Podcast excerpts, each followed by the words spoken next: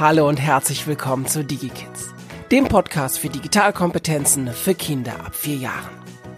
DigiKids ist ein Projekt der Hessischen Landesstelle für Suchtfragen in Kooperation mit der Techniker Krankenkasse. Los geht's! Hallo und schön, dass ihr reinhört zu einer neuen Folge DigiKids, der Podcast.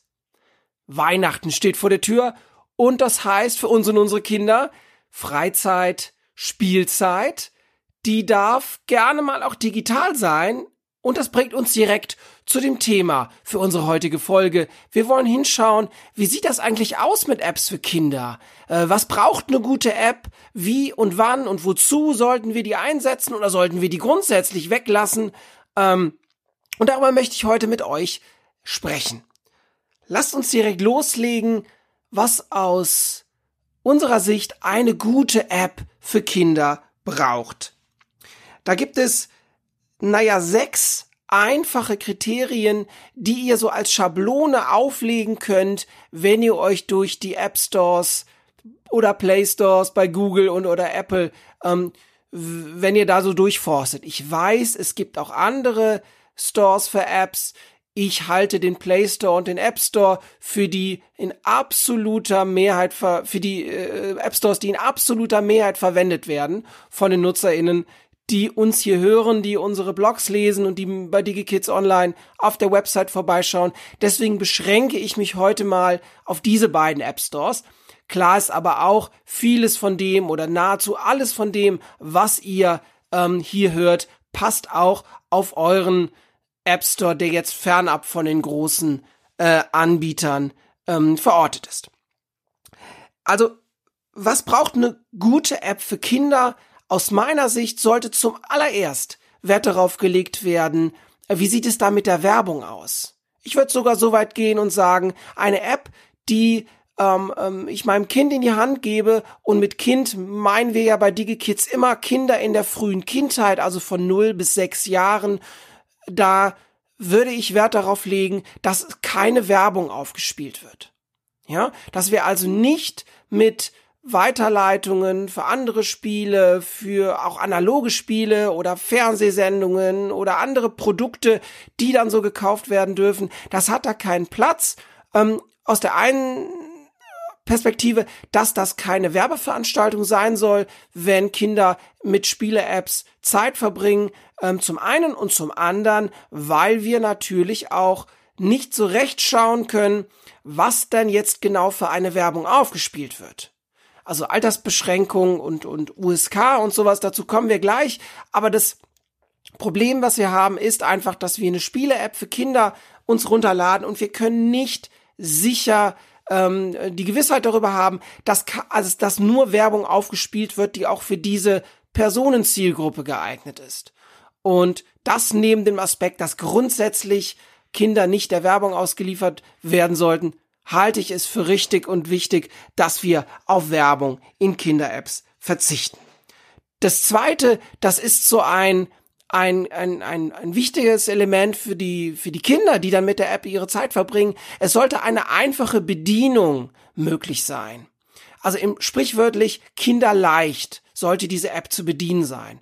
Ähm, das ist besonders wichtig, weil die Kinder selbstwirksam äh, in dieser Spielumgebung sich begeben wollen, äh, verhalten wollen. Ja, wir brauchen es also nicht, dass an vielen Stellen wir Erwachsenen ähm, nachsteuern müssen, Hinweise geben müssen, damit die Kinder überhaupt selbstständig äh, die Interaktion ähm, dieser Anwendung vollziehen können, sondern mir ist wichtig, dass die Bedienung so einfach ist, dass Kinder sich innerhalb der App zurechtfinden, aber auch pausieren können oder rauskommen können ähm, aus dieser App, wenn sie das denn möchten, weil sie vielleicht etwas nicht verstehen, es gibt eine Irritation, sie haben eine Frage oder wie Erwachsenen sprechen die Kinder an ähm, und sie wollen ihr Spiel unterbrechen, dann muss das für sie intuitiv möglich sein. Ähm, das nächste ist, was, was mir da ganz wichtig ist, wir sollten bei Apps für Kinder darauf verzichten, dass es ähm, stressige, farbintensive Bildabläufe gibt. Ja, das, mh, mm, da gibt es nicht so einen richtigen Gradmesser, dass ich euch sagen kann, ab dann ist es zu stressig. Macht euch mal den Spaß und schaut auf YouTube euch mal Kindersendungen aus den aus den, weiß ich nicht, 60er, 70er Jahren an. Als Beispiel der kleine Maulwurf. Ähm, oder das Sandmännchen. Ja, schaut euch da mal so die Interaktionsrate und die Bildwechselrate an.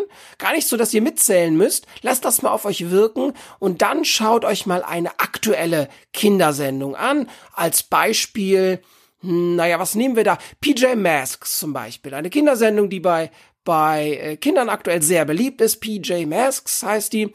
Ähm, schaut euch mal das Sandmännchen im Vergleich zu PJ Masks an. Ihr werdet ganz schnell feststellen, was ich mit stressigen, farbintensiven äh, Bildwechseln meine. Das ist erstmal nicht schlimm. So die Medienlesefähigkeit, die Möglichkeit, Bild und Ton zu verarbeiten, ist ja ein Stück weit auch Kulturtechnik. Also unsere Kinder heute können das ähm, aufgrund der der schneller getakteten Welt äh, vielleicht auch besser als die Kinder in den 60er, 70er Jahren, möchte auch jetzt gar nicht so ein gar nicht so ein ähm, kulturpädagogisches oder erziehungswissenschaftliches Thema draus machen. Ähm, was mir wichtig ist, entwickelt ein Gefühl dafür, ob da die App gerade zu stressig ist mit Bild und Ton und Interaktionsmustern. Und dass, dass die beiden Kinderserien, die ich euch da als Beispiel gegeben habe, die machen das ganz deutlich, was ich meine. Und da legt ihr so die Messlatte an, wie es für euer Kind ähm, am besten passt. Ähm, genau. Ähm, schaut darauf, dass In-App-Einkäufe in der App klar separiert sind. Also dass die gibt es Möglicherweise, im besten Fall gibt's die, gibt's die nicht, weil ihr euch direkt die Premium-Version dieser App gekauft habt. Äh, sollte es die aber geben, weil es ein aufbauendes Spiel ist, wo ich verschiedene Modi zum Beispiel noch frei kaufen kann, dann sollte das so sein, dass die nicht direkt während des Spiels immer weiter aufpoppen können. Das hat verschiedene Gründe. Grund Nummer eins, ähm, Sicherheitseinstellungen, was, was App-Einkäufe auf euren Smartphones und Tablets angeht, sollten sowieso immer kindersicher sein. Ähm, Passwort, Gesicht oder Fingerabdruck schützen euch davor, dass eure Kinder eure Visakarte belasten, obwohl ihr das nicht möchtet. Auf der einen Seite, auf der anderen Seite ähm, habe ich das natürlich immer wieder, dass die Kinder dann auch so eine gewisse naja, so eine digitale Quengelzone, wie die im Supermarkt haben. Also die spielen dann was, die pflücken gerade die Äpfel von ihrem digitalen Apfelbaum und während sie das tun, werden sie immer mal wieder darauf hingewiesen, hey, es gibt ja noch die coole, die coole Erweiterung, da hast du auch noch den Kirschbaum und du kannst ein ganzes Gemüsebeet kannst du, äh, kannst du versorgen. Das weckt ähm, natürlich Begehrlichkeiten ich halte es für wichtig, dass man immer einen klar abgesteckten Rahmen hat, wenn Kinder in der frühen Kindheit mit Apps spielen und das, das fährt uns immer dann so ein bisschen in die Parade, äh, wenn, wenn in App-Einkäufe zu offensiv angepriesen werden. Neben diesem Finanzaspekt, dass, äh, ähm, dass wir natürlich auch dafür sorgen sollten, dass wenn wir die Geräte in Kinderhände geben, dass die auch wirklich auch auf dieser Ebene kindersicher sind. Und was klar ist, ich sage es trotzdem dazu, damit wir es rund haben. Achtet besonders darauf, welche gewalttätigen Inhalte gibt es, welche Inhalte gibt es, die für eure Kinder ungeeignet sind. Wir sollten da besonders drauf achten und das klingt jetzt so, vielleicht für den einen oder die andere, Mensch Ben, das ist ja auch klar, äh, dass ich kein, kein Ballerspiel für mein, für mein Kind runterlade. Oftmals ist das gar nicht so deutlich. Ähm, wann da jetzt Szenen kommen, die, die äh, ähm, eventuell problematisch sind. Ja, und das, das, da möchte ich auch gar nicht so sehr sagen, äh, die und die und die Sachen gehen und die und die und die Sachen gehen nicht. Das entscheidet ihr bitte gemeinsam mit eurem Kind oder, oder gerne auch im Austausch hier mit uns mit DigiKids, dass wir zusammen drauf schauen. Aber klar ist, schaut euch diese App an was die an, an, an ungeeigneten oder sogar gewalttätigen Inhalten hat. Dann ist es, wäre es für mich ein Tabu. Also wir fassen nochmal zusammen, keine Werbung, einfache Bedienung, keine farbintensiven, stressigen Abläufe im Bild und Ton, keine, keine In-App-Einkäufe oder diese, wenn sie da sind, klar separiert und keine Gewalt und ungeeigneten Inhalte. Wenn ihr das ausschließen könnt, dann habt ihr ein gutes Indiz, dass gute Indizien, dass diese App für eure Kinder grundsätzlich geeignet ist. Das ist gut zu wissen, ähm, denn im App Store trotz der Altersempfehlungen, trotz der USK werdet ihr immer wieder stolpern. Warum? Der, also fangen wir mal anders an.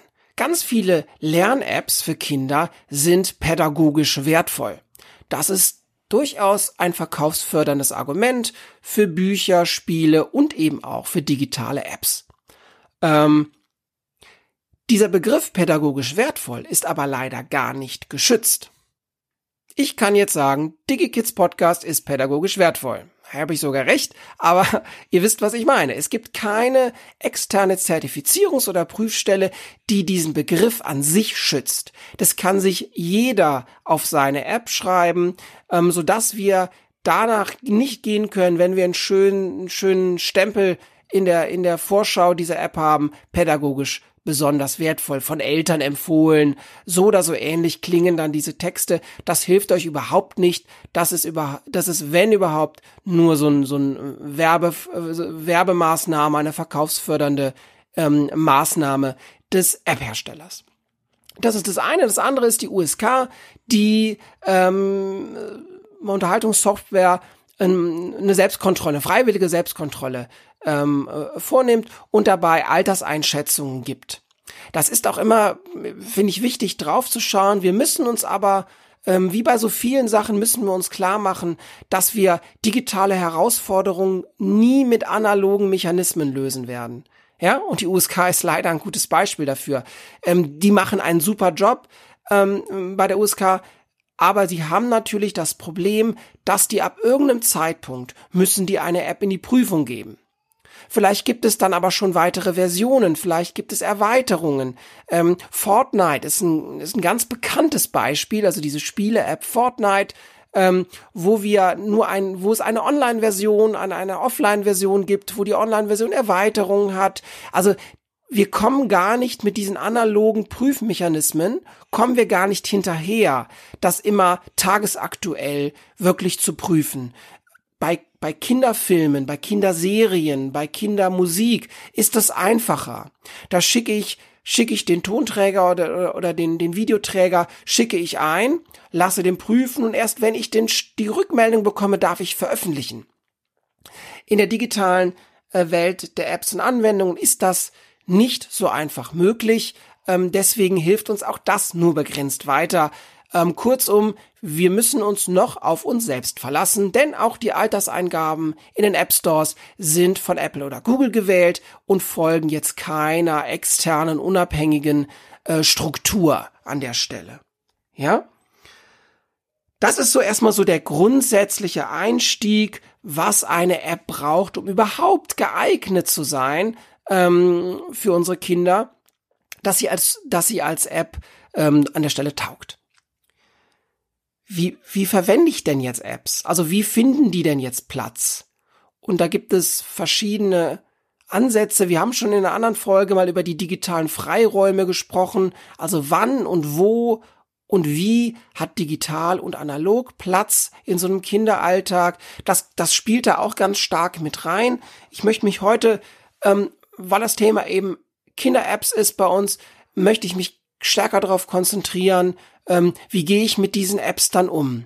Jetzt habe ich diese App gefunden, die ich für sinnvoll erachte, die, ähm, die ich vielleicht auch bei einem ähm, das ist genau, das ist noch ein guter Hinweis. Es gibt bei Handysektor, bei Internet ABC, bei Schau hin, haben wir ganz tolle ähm, Rezensionen zu Apps. Das hilft uns total weiter, da schon mal so einen ersten Eindruck zu bekommen. Aber wichtig ist und bleibt, ich sag's nochmal, auch wenn ich mich wiederhole, so wie unsere Eltern damals mit uns ins Kino gegangen sind, um zu schauen, ob der Asterix-Film oder der Disney-Film oder was auch immer geeignet ist für uns. Genauso müssen wir auch bei Apps.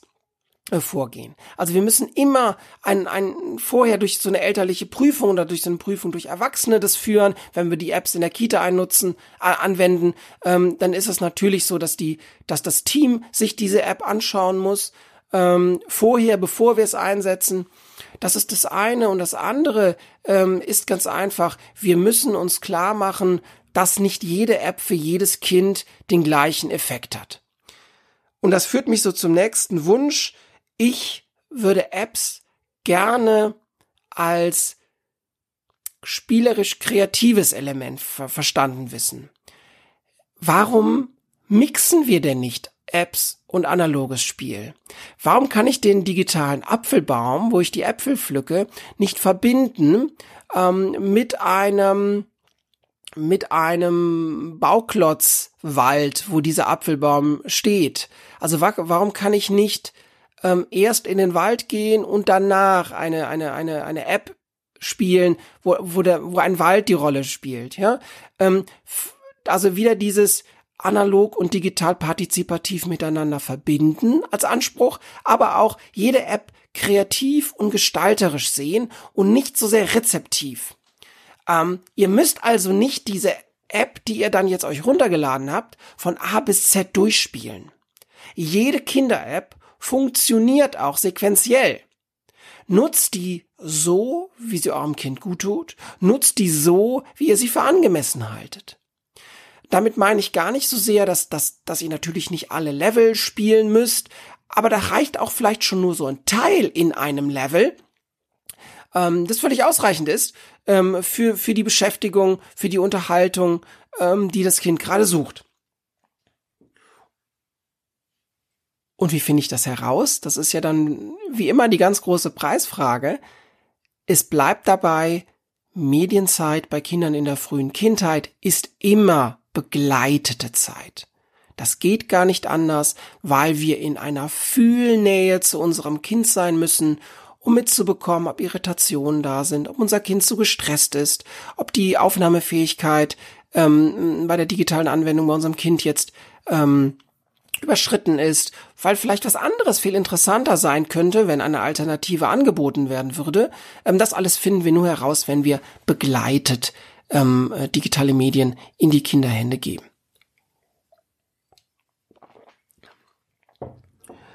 Ähm, wenn wir also dann hinschauen und sagen, ab wann sollten Kinder da überhaupt mit, mit, mit diesen Apps spielen, da gibt es auch verschiedene Herangehensweisen aus meiner, aus meiner Sicht. Also wir arbeiten bei DigiKids mit Kindern ab dem äh, vierten Lebensjahr, also ähm, auf dem Weg zur Vorschule oder in der Vorschule im Kindergarten mh, mm, oder in der Kita.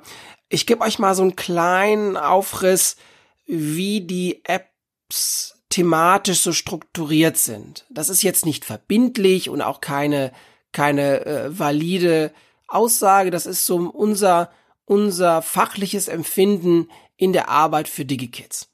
Also Kleinkinder unter drei Jahre, da sind die Apps eher mit so visuellen und akustischen Reizen, also Tiere, Tierstimmen, Farbwelten. Das ist da eher so das Thema.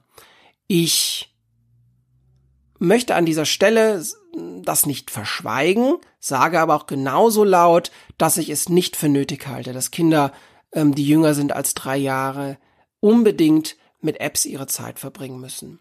Das heißt nicht, dass sie das nicht dürfen wird da sowieso jetzt nicht den Stab brechen wollen oder Daumen rauf, Daumen runter sagen. Aber die Frage, die wir uns wirklich stellen müssen bei einem ein oder zwei oder sechs Monate alten Kind, hat das wirklich schon diese Transferleistung, diese, diese, also kann das diese Transferleistung bringen, die es braucht, um so ein interaktives Spiel zu spielen? Ähm, und dann werden wir vielleicht schnell zu dem Schluss kommen, dass das Kind das noch gar nicht können kann und auch noch nicht können muss. Ähm, und wir dann so ein Kind ein Stück weit, naja, ruhig stellen oder böse gesagt sedieren, wenn wir, wenn wir so eine App spielen. Und natürlich wischen die und tappen die und machen da was, aber es ist wenig zielgerichtet, es ist dem Spielverlauf nicht folgend. Und ich halte es auf jeden Fall für fragwürdig, ob wir Kinder, die jünger sind als drei Jahren, drei Jahre, ob wir die ähm, mit Apps in Kontakt bringen müssen. Ähm, wenn die so drei werden, dann gibt es so die ersten Logikspiele und auch äh, Apps, die so Alltagsthemen bedienen. Das ist schön und richtig und wichtig. Ähm, ist aber äh, auch so eine kleine Kritik von mir drin, kommen wir gleich zu, weil wenn wir uns erstmal anschauen, so die Vorschulkinder oder Schulanfänger, äh, weiß ich nicht, fünftes, sechstes Lebensjahr, da geht's dann zunehmend los, dass Apps eine Lernorientierung bekommen. Und das ist meine große Kritik an Spiele-Apps oder Lern-Apps für Kinder. Wir haben ganz stark diese, diese Lernbrille auf. Kinder müssen, sollen Englisch lernen, ähm, äh, sollen die Uhr lernen, sollen äh, Buchstaben lernen. Ja, das sollen sie und das wollen sie auch alle. Dafür braucht's aber nicht unbedingt eine App.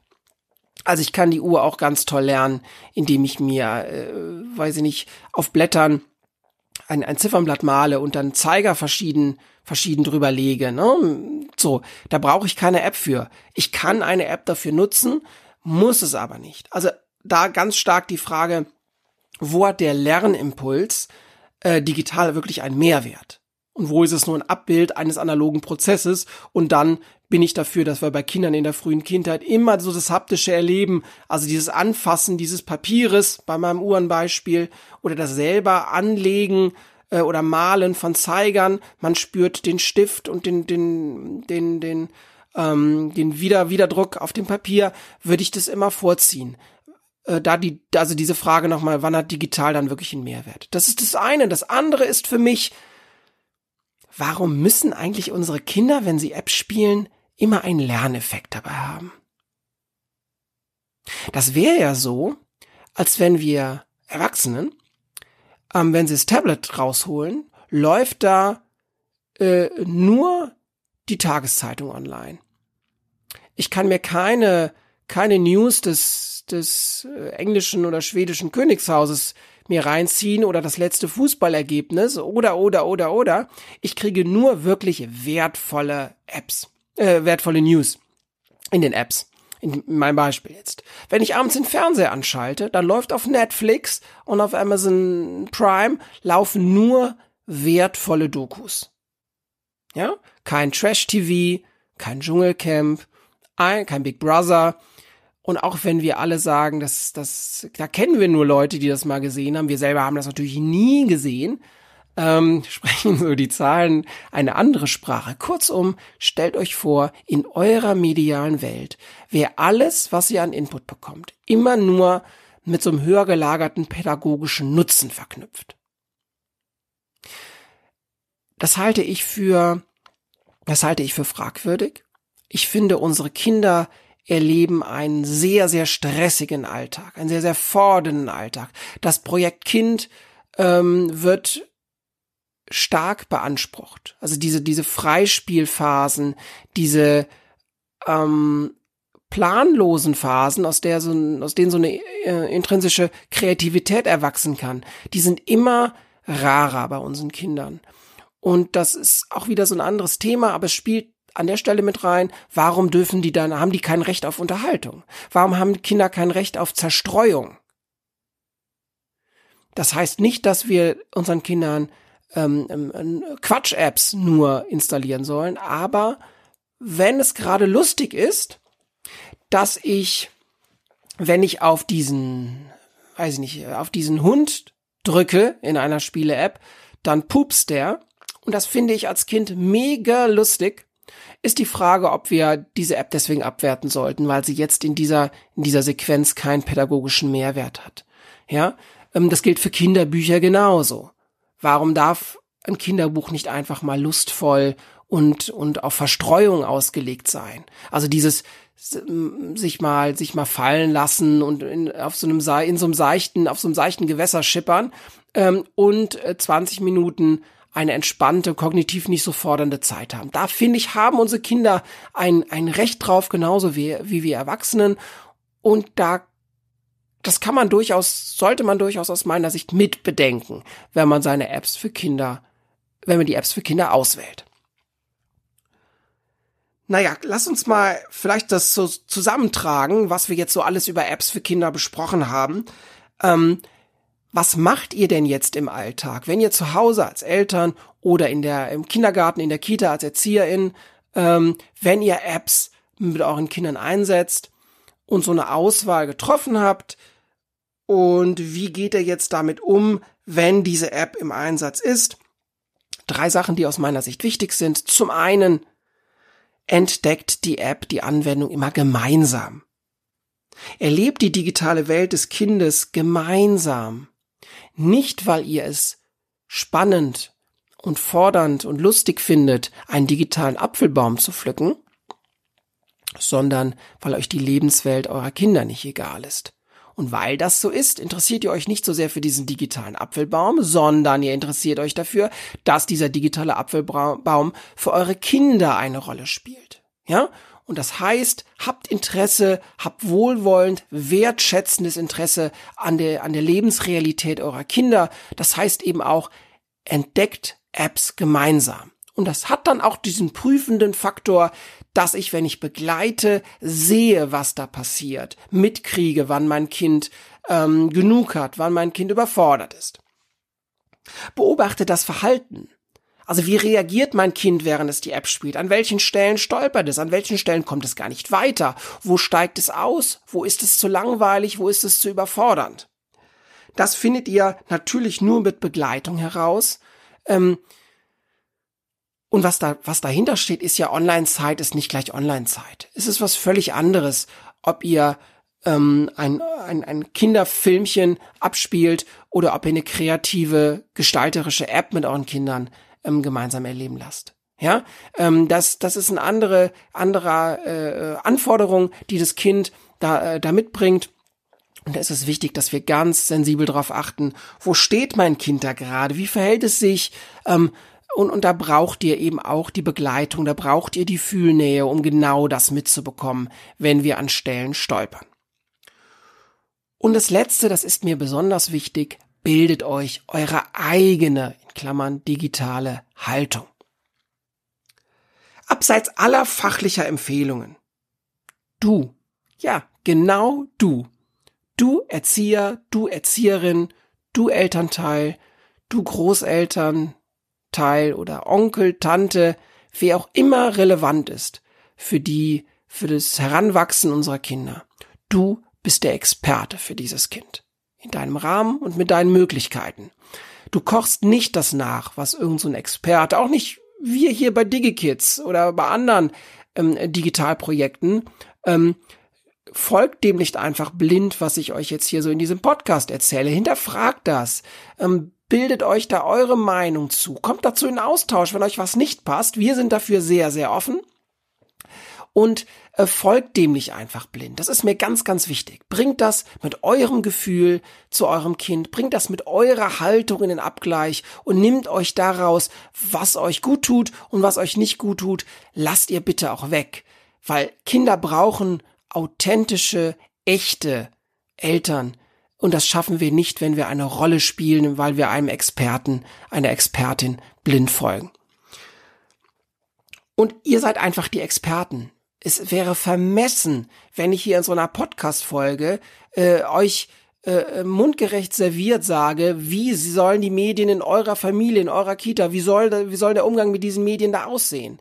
Ähm, das wäre höchst vermessen und aus meiner Sicht sehr unprofessionell. Ähm, deswegen kann ich euch nur Impulse, kann ich euch nur Input geben und der Ball ist dann in der Mitte und ihr nehmt ihn auf und, und macht damit was, was euch gut tut. Ja, so viel so grundsätzlich zum Thema Apps bei Kindern. Naja, und jetzt könnte man sagen, na gut, Ben und DigiKids, ihr habt leicht reden, das ist, klingt auch alles gut und richtig, aber macht's doch erstmal besser. Haben wir gemacht. Wir haben, wir haben uns überlegt, ach, na ja, unser Verständnis von so einem Methodenkoffer, also die ErzieherInnen, die äh, wissen, glaube ich, direkt, was ich meine. Methodenkoffer ist ein großer Koffer, wo verschiedene Themen behandelt werden können mit, mit, mit Tools, Werkzeugen, mit Handreichungen, mit Interaktionsgeräten. Und wenn wir jetzt das Thema Prävention ähm, bei Digital äh, Weiterbildung von Digitalkompetenzen und Prävention vor ähm, exzessiven Mediengebrauch bei Kindern, was ja bei uns bei DigiKids das Projektthema ist. Ähm, wenn wir uns das rannehmen, dann gibt's natürlich den Methodenkoffer, der hat dann die Legekarten, was ist gut, was ist nicht gut, was kann ein Handy, was kann kein Handy, vielleicht so ein Plüsch-Handy, das dann in der, in der, in der, im Stuhlkreis rumgeht und jeder kann was dazu sagen. Ich will das gar nicht, will das gar nicht abwerten, will das gar nicht schlecht machen. Ich möchte, ähm, ähm, oder, oder wir haben da einfach nur einen anderen Anspruch. Ähm, wir möchten Kinder direkt unsere Themeninhalte vermitteln. Wir möchten erlebbar ganz eng dran sein und auch ErzieherInnen was an die Hand geben, dass sie direkt im Alltag einsetzen können. Und oftmals bei so einem schnelllebigen Thema, wie das nun mal ähm, ähm der digitale Klimawandel und die, die, die Digitalkompetenzanforderungen von Kindern ähm, ähm, so ist, möchten wir keinen Methodenkoffer bauen, der dann veraltet ist, sobald er aus dem Druck und aus der Werkstatt kommt und ausgeliefert werden kann. Dann, dann passen schon ein paar Sachen nicht, äh, möglicherweise. Deswegen haben wir uns überlegt, wir machen selber eine App. Also nicht, nicht wir ganz selber, sondern wir haben uns da Profis rangenommen, ähm, Ahoy Entertainment aus Köln, die haben Fiete der Seemann ähm, als Protagonist für sich gefunden und haben Kinderbücher, Kinderhörspiele und auch ganz, ganz ganz, ganz klasse Kinder-Apps. Und mit denen haben wir zusammengearbeitet und haben eine App gebaut, die genau das kann, was wir gerade angesprochen haben. Wichtig ist uns, unser Projekt DNA, Kinder brauchen digitale Balance, ihre Eltern aber auch, ja. Und da ist die App Fiete Kinderzoo, unsere DigiKids App, ist dafür genau das Richtige. Warum? Was ist zu tun in dieser App? Kinder basteln erst analog Zootiere, echte oder Fantasiezootiere. Danach digitalisieren die Kinder das in einer wirklich kinderleichten Bildbearbeitungsebene. Dann geben die Kinder dem Tier einen Namen und eine Stimme. Und dann ist dann das Tier, was ich dann selber gebastelt habe, ähm, später in meinem digitalen Zoo und kann gefüttert werden. Fertig.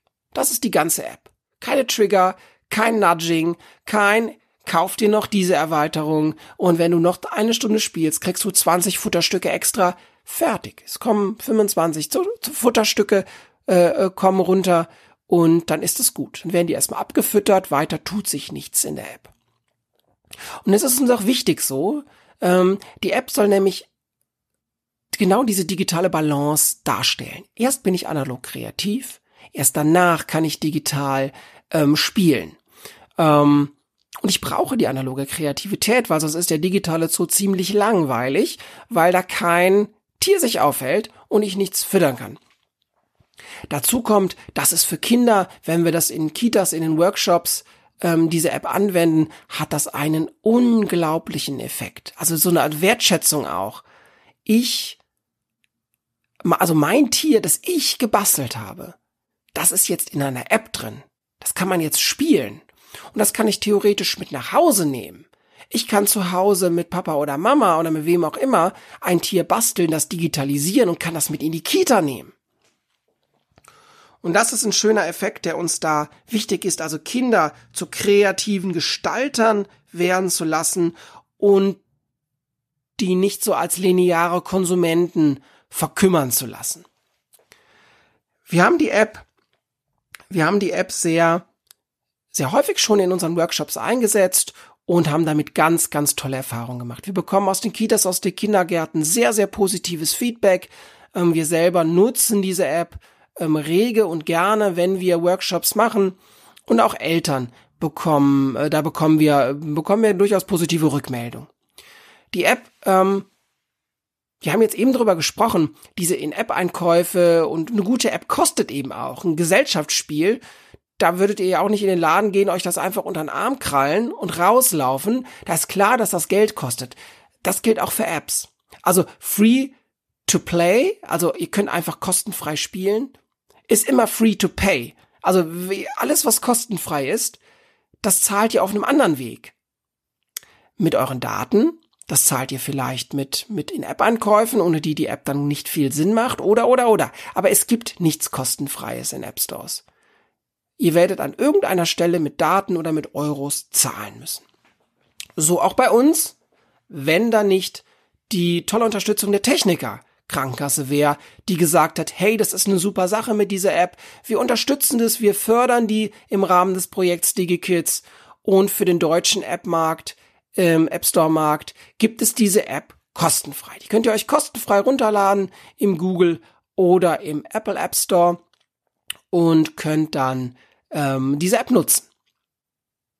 Ich sage das deswegen dazu, Äh, nicht, weil ich hier groß Werbung machen möchte, aber ich möchte euch nicht auf der einen Seite sagen, was nichts kostet, ist auch nichts, ja. Und auf der anderen Seite haben wir eine kostenfreie App. Das möchte, das wollte ich, wollte ich an dieser Stelle hier erklären und erläutern, ja. Ähm, es gibt noch andere tolle Apps, gerade für den Vorschul- und Schuleintrittsbereich. Die Anton-App fällt mir da ein. Ich pack das alles in die Show Notes dieser Folge. Ähm, ähm, das sind auch ein, ist auch eine ganz, ganz wertvolle App für Kinder. Ähm, wenn ihr sehen wollt, wie die DigiKids App, wie Fiete Kinderzoo so live aussieht, findet ihr ähm, auf unserer Seite www.digikids.online einen passenden Blogartikel zu dieser Podcast-Folge. Diese Spanne zwischen Podcast und Blog ähm, möchten wir immer häufiger gehen, wenn es passt. Ansonsten ähm, sind wir heute durch mit dem Thema Apps für Kinder. Ich hoffe, das hat euch an der einen oder anderen Stelle, hat euch das weitergebracht. Wenn ihr Fragen, Kritik, Anregungen habt, mailt mir gerne an hi at digikids.online. Bis zum nächsten Mal, euer Ben. Dieser Podcast wurde euch präsentiert von DigiKids. DigiKids ist ein Projekt der Hessischen Landesstelle für Suchtfragen in Kooperation mit der Techniker Krankenkasse. Ihr habt Fragen, Wünsche, Kritik oder Anregungen? Schreibt uns gerne eine Mail an hi at digikids.online. Ihr wollt mehr über DigiKids erfahren? Klickt euch rein auf www.digikids.online. Tschüss!